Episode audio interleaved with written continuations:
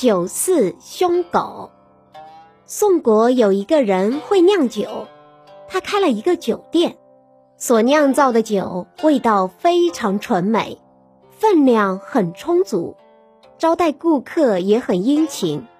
店前还高高的挂着酒旗，迎风飘扬，仿佛在向顾客招手。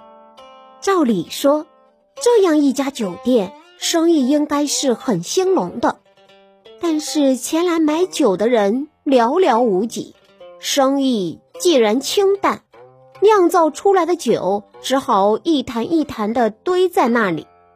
日子一长久，酒也变酸了。店主人整日愁眉苦脸，心急如焚。一天，他跑去问村上一个有见识的人：“先生，我想请教你，我们店里的酒味道好，价钱公道，我对顾客一直和和气气，为什么酿出来的酒老是卖不出去呢？”那个人想了想，问道：“你家养的狗对人很凶吗？”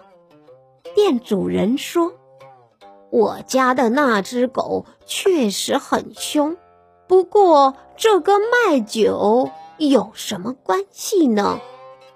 那人说：“人家叫孩子拿了钱，提了壶，到你家去打酒。”而你家的狗却张牙舞爪地追赶出来，见人就咬，伤害顾客，所以大家都怕进你家的门槛了。